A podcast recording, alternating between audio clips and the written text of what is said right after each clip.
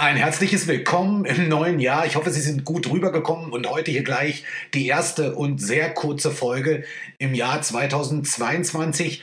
Einiges ist im letzten Jahr liegen geblieben und mit der Aufarbeitung will ich eigentlich so schnell wie möglich anfangen. In diesem Sinne, wenn Sie Naturwissenschaften im Unterricht interessieren, wenn Sie Schreiben in DAF äh, interessiert, wenn Sie die Herausbildung von schriftsprachlichen Kompetenzen interessiert, aber auch äh, wie man Schüler zum Präsentieren bekommt, dann könnte das hier eventuell das Richtige für Sie sein. Ich freue mich, wenn Sie dranbleiben. In diesem Sinne, weiter geht's nach dem Intro.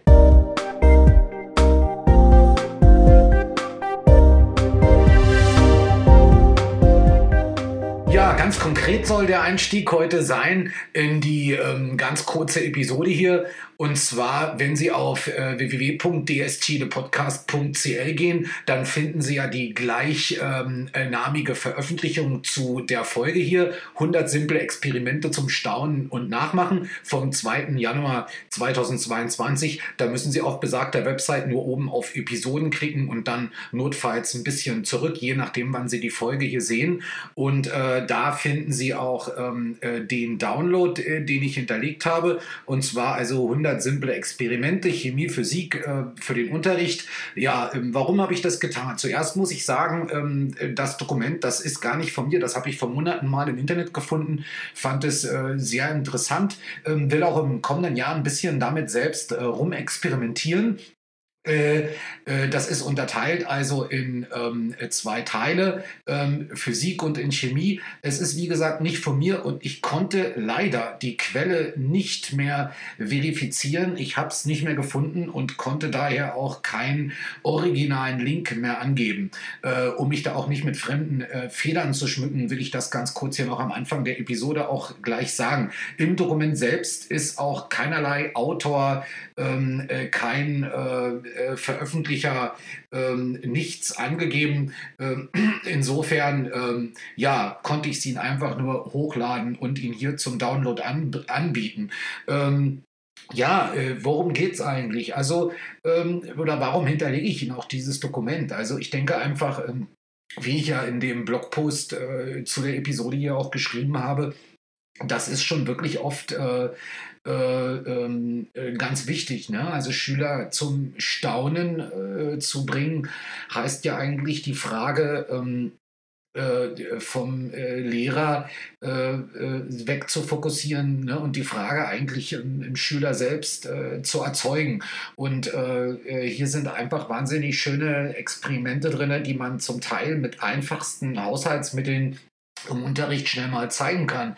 Und wir wissen ja, dass, äh, ja, dass bei der Benutzung von Sprache, insbesondere beim Thema Beobachtung und damit ja auch beim Thema oder bei der, ja, nennen es jetzt auch mal Textsorte, ähm, äh, Dokumentation eines Experiments, ähm, ja, unheimlich viele sprachliche äh, Phänomene Platz finden und äh, bemüht werden können, sowohl im ähm, mündlich-sprachlichen, also im mündlichen Spracherwerb wie auch im schriftlichen Spracherwerb. Ne? Denken wir mal an Konnektoren, denken wir mal an äh, Zeitform, Denken wir mal an ähm, ähm, äh, äh, Modus, also passiv, äh, aktiv.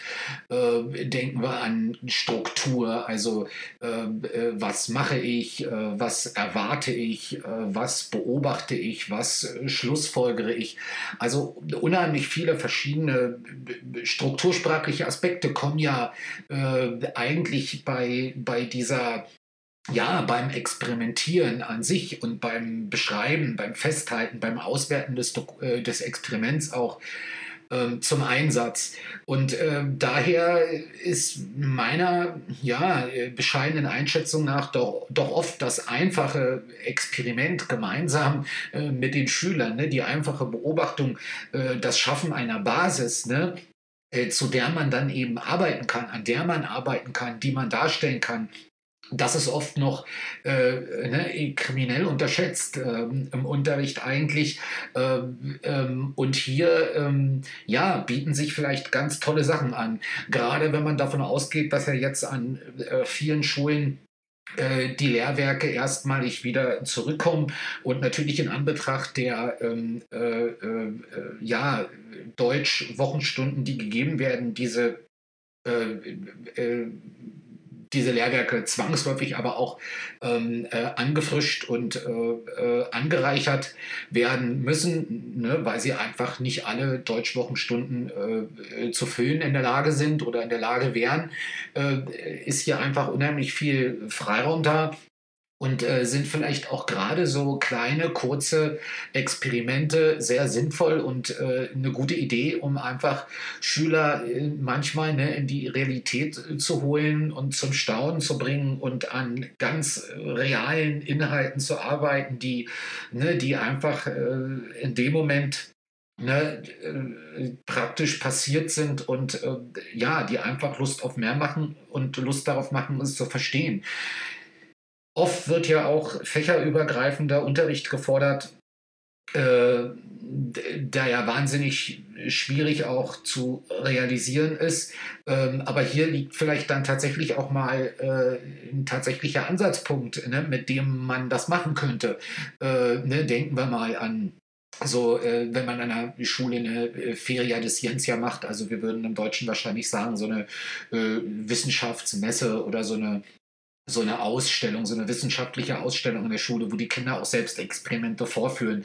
Ja, und warum sollte man das nicht auch mal mit, äh, äh, mit dem Sprachfach Deutsch, ne, mit Deutsch als Fremdsprache verbinden? Ne? Warum können die Kinder nicht auch vielleicht mal ne, innerhalb von einer Projektwoche oder innerhalb von zwei, drei äh, äh, wissenschaftlichen Projekttagen an der Schule auch mit dem Deutschlehrer experimentieren und ne, äh, versuchen, gewisse sprachliche ähm, Aspekte, sprachliche Elemente äh, äh, am Experimentieren äh, zu erüben.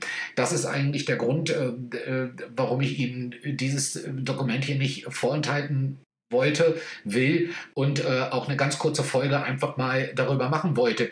Die, ähm, die andere Wichtigkeit, die ich einfach darin auch sehe, ist, dass wir ja heute auch wissen, ähm, äh, es setzt sich eigentlich immer mehr durch. Äh, das Schreiben von Hand ist unheimlich wichtig.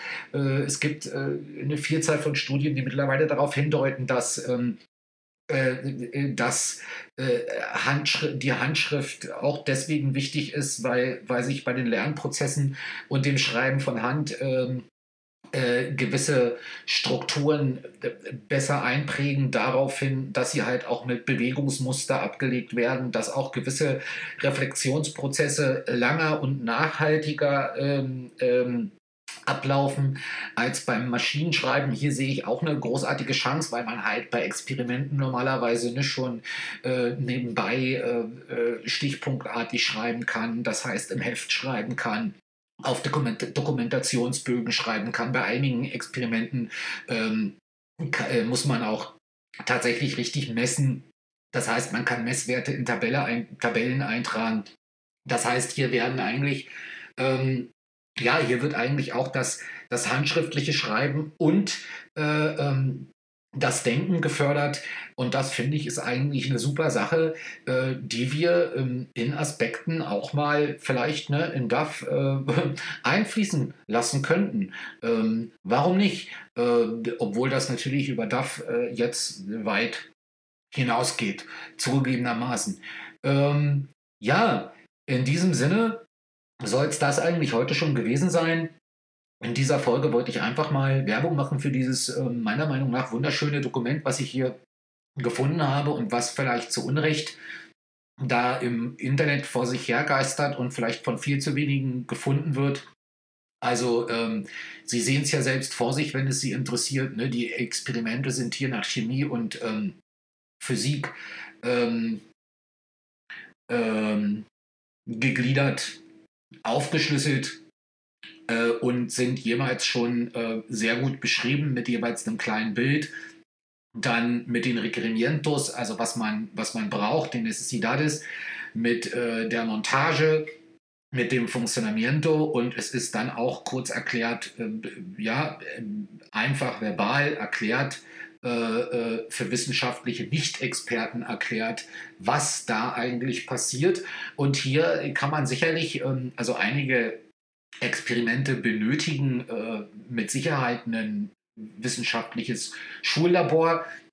Viele sind allerdings auch für zu Hause geeignet. Viele sind auch fürs normale, in Anführungsstrichen, Klassenzimmer geeignet, lassen sich relativ schnell innerhalb von 45 Minuten oder weniger mit den Schülern zusammen äh, versuchen. Es sind viele interessante Sachen dabei, wie eine Geheimschrift ähm, äh, entwickeln, die man dann wieder lesbar machen kann. Äh, den, äh, äh, die Eigenschaften von Luft untersuchen, äh, die Eigenschaften von ähm, äh, Flüssigkeiten untersuchen. Und äh, ne, also es ist alles zum Teil sehr spielerisch oder kann mit etwas Fantasie ganz einfach spielerisch aufbereitet werden. Und äh, ich denke, das ist eine ganz wichtige Sache an den Schulen, die wir uns in Zukunft einfach äh, mehr stellen müssen. Ähm, wir sehen, dass äh, die Kinder äh, einfach viel mehr bei der Sache sind und mit viel mehr Enthusiasmus am tatsächlichen Lernen sind, wenn sie Hand anlegen an die Sachen, wenn sie, wenn sie Sachen tatsächlich beobachten können, wenn die Sachen nicht einfach intellektuell im Raum fliegen oder vom Papier abgelernt werden, sondern äh, äh, wenn tatsächlich beobachtet wird. Und äh, wir sehen ja doch heute weltweit ähm, doch eine Tendenz äh, leider, dass äh, ja mehr und mehr ähm, ja die Empirie manchmal in den Hintergrund tritt und ähm, ja äh, die Ideologie, die die Überhand gewinnt. ja, aber ist die Frage ist, ist das gut? Also ich persönlich das muss jeder für sich selbst entscheiden, aber bin ein großer Freund der Empirie, ähm, äh, mir auch die Fakten zu suchen, die Zahlen zu suchen, zu schauen, was funktioniert, warum, was funktioniert nicht, warum, wer hat was gemessen, äh, was sagt die äh,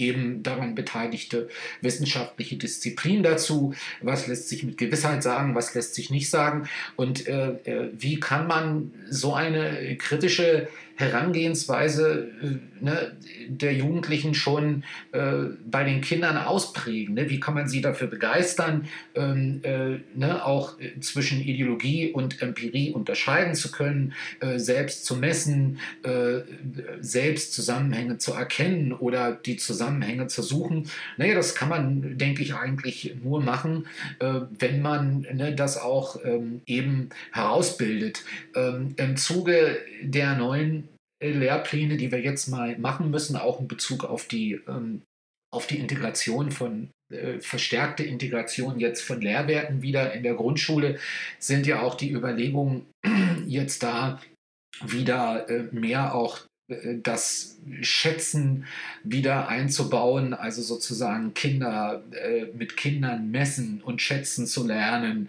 ne, äh, ganz pragmatisch vielleicht in der Natur, auf dem Schulhof, ne? also sozusagen ähm, äh, so ein Gefühl für Nummern, ein Gefühl für Distanzen, ein Gefühl für Mengen ähm, zu entwickeln. Dazu habe ich ja vor zwei Tagen auch eine kurze Episode gemacht. Äh, äh, wenn Sie das interessiert, äh, die kann ich äh, also sehr empfehlen.